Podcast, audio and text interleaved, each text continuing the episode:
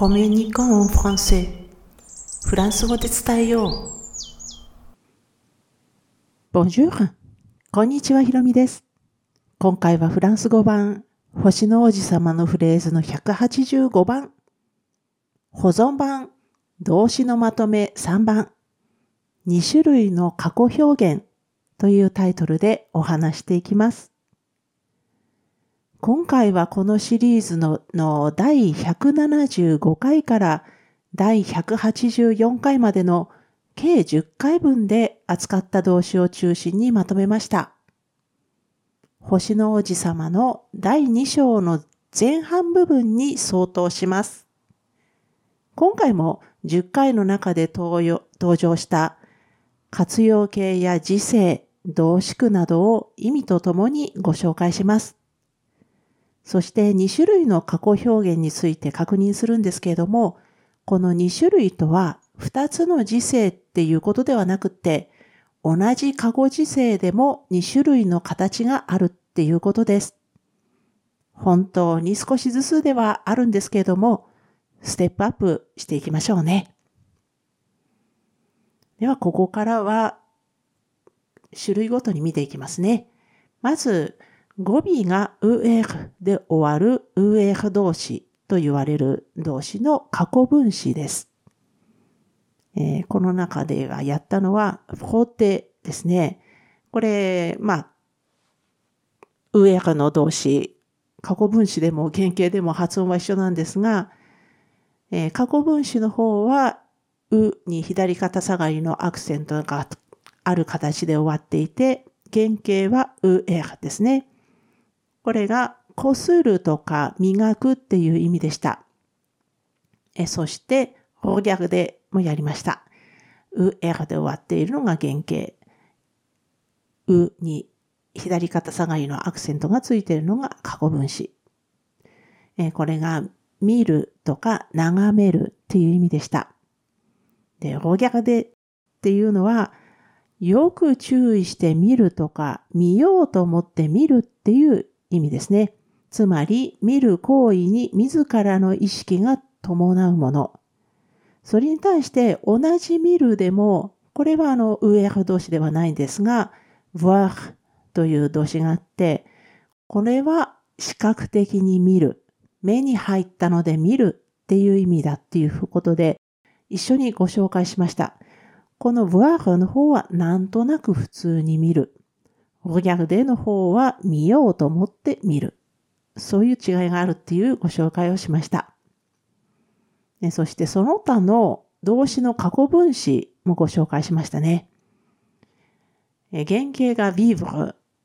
生きる、生活する、何々に住む、何々で暮らすという動詞の過去分詞が vécu。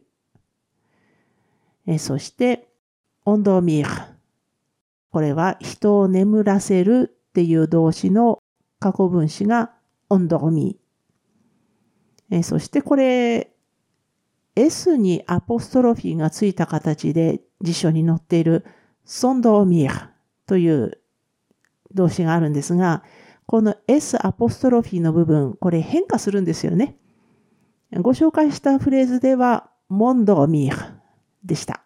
えこれ、どちらにしても自分を眠らせる。まあ自分をというふうに解釈して自分を眠らせる。つまり、ソンドーミーこれは寝入る。に対して、ただのオンドーミーは人を眠らせるでした。えそして、レウシーという成功するっていう意味の動詞の過去分詞がレウシー。このレウシーアプラス動詞の原型で何々することに成功するっていう動詞をやりましたね。そして動詞の原型でご紹介していたのがパレこれは話す。フェアこれは何々を作る、何々をする。そしてデゾベイーこれも動詞の原型として出ていて、何々に背く、何々に服従しないという動詞動詞でした。そしてこのデゾベイーハ、これはですね、もともとで、で、でに、うに、左肩下がりのアクセントがついたものと、あとそれから S で、でですが、これにオベイーハというもともとある単語にまつけて、それであの、反対の言葉になるんですが、このオベイーっていうのは何々に服従する、何々に従う。で、このでがつくことで、何々に背く、何々に服従しないという言葉でした。こんがらかってしまいそうですが、デゾベイーハが服従しない方、オベイーハが服従する方です。そして動詞の活用形としてご紹介したのが、まず、大勢。これはウエヘの形ですけども、これの活用形として、オズ、OSU と書くオズを紹介しました。この大勢という単語、大勢プラス動詞の原型っていう形で何々する勇気がある、あえて何々するという、ちょっとややこしい動詞がありましたね。えそして、プレというのが、プレーという動詞の原型がプレー。そして、プレというのが活用形でした。何々に好かれる、何々の気に入るという動詞です。これがよく使われるのがシルブプレですね。このシルブプレのプレの部分です。これ、お願いしますって覚えてる人が多いと思うんですけれども、もともとは、もしもそれがあなたの気に入るならという、そういう意味なんですよね。要するに、もしもあなたのお気に召すならというのが、もともとの意味というか、まあ、本来の意味ですね。それが、まあ、あの、形によってはお願いしますになったりするというだけで、もともとシルブプレっていうのはも、もしもあなたのお気に召すならという意味だというお話もしました。えそして、え先ほどもご紹介したフェア、何々を作る、何々をするの活用形がフェというのもありましたね。えそして、ブロア。これは何々を望むとか何々を欲するという意味の言葉ですけれども、これの活用形がブでした。これ何でご紹介したかというと、ジュヌブパダンネレファンというのをご紹介したんですよね。肯定と否定で足されるものがあるという話でした。肯定だと、ジュブアネレファン、象が欲しい。ジュヌブパダンネレファン、象なんかいらない。象はいらない。ということで、否定になると前置詞のでうと書く do がつくということですね。そしてさらに命令形もやりました。え、命令形でご紹介したのは、デッサンするとか書くとか製造するなんていう、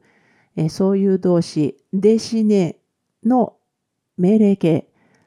これがデシヌになります。え、そしてここでは、まあ私に絵を描いての話でしたので、デシヌモアという一人称強制形のモアがついた形でした。この命令形に一人称や二人称の認証名代名詞がつく場合には、ハイフンで強制形をつなぐっていうルールがあるので、デシヌモアになります。間違ってもデシヌジュにはならないということですね。そしてその他、否定表現やルールというのもありまして、例えば、エトに動詞の過去分詞で題名動詞の過去表現というのをやりました。これ、題名動詞というのはちょっと後でお話ししますが、これ過去表現の一種類としてありました。えそして、ぬ、何々レアンで何も何々ないっていう否定表現もしました。えこれはですね、サンフェリアンという、そんなことは構わないという決まり文句があるんですが、この中で使われているぬ、何々、あやんです。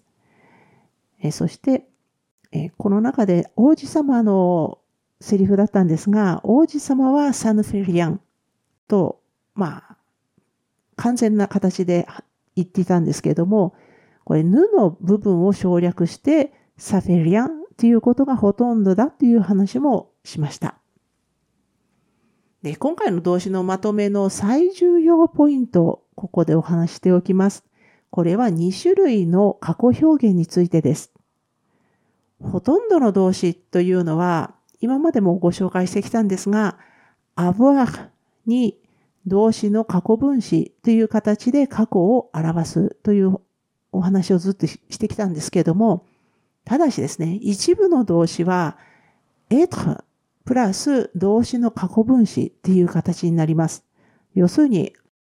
普通の動詞は avoir がつくのに、一部の動詞だけ être になるということですね。で、その一つがこのシリーズの第176回でご紹介したソンドミーこれネイルという意味の動詞です。これが題名動詞なんですね。先ほど後でというお話したのがこの題名動詞です。これ、実は第176回で題名動詞っていう言い方はしてないんですが、この S にアポストロフィーがつくような形の動詞、これを題名動詞って言います。これの場合は、être プラス動詞の過去分詞という形で過去表現になるということなんですよね。ただですね、être に動詞の過去分詞っていう形は実は受動体にもなるので、ちょっと慣れるまではややこしいんですけれども、まあ、今後もフレーズごとにご説明していきますので、ご心配なく。このシリーズ、フランス語版、星の王子様のフレーズは、無論記事としても投稿しています。このエピソードの説明欄に該当する記事へのリンクを貼っておきますので、スペルの確認などにお使いくださいね。では今回も最後まで聞いていただきありがとうございました。アビアンとまたね。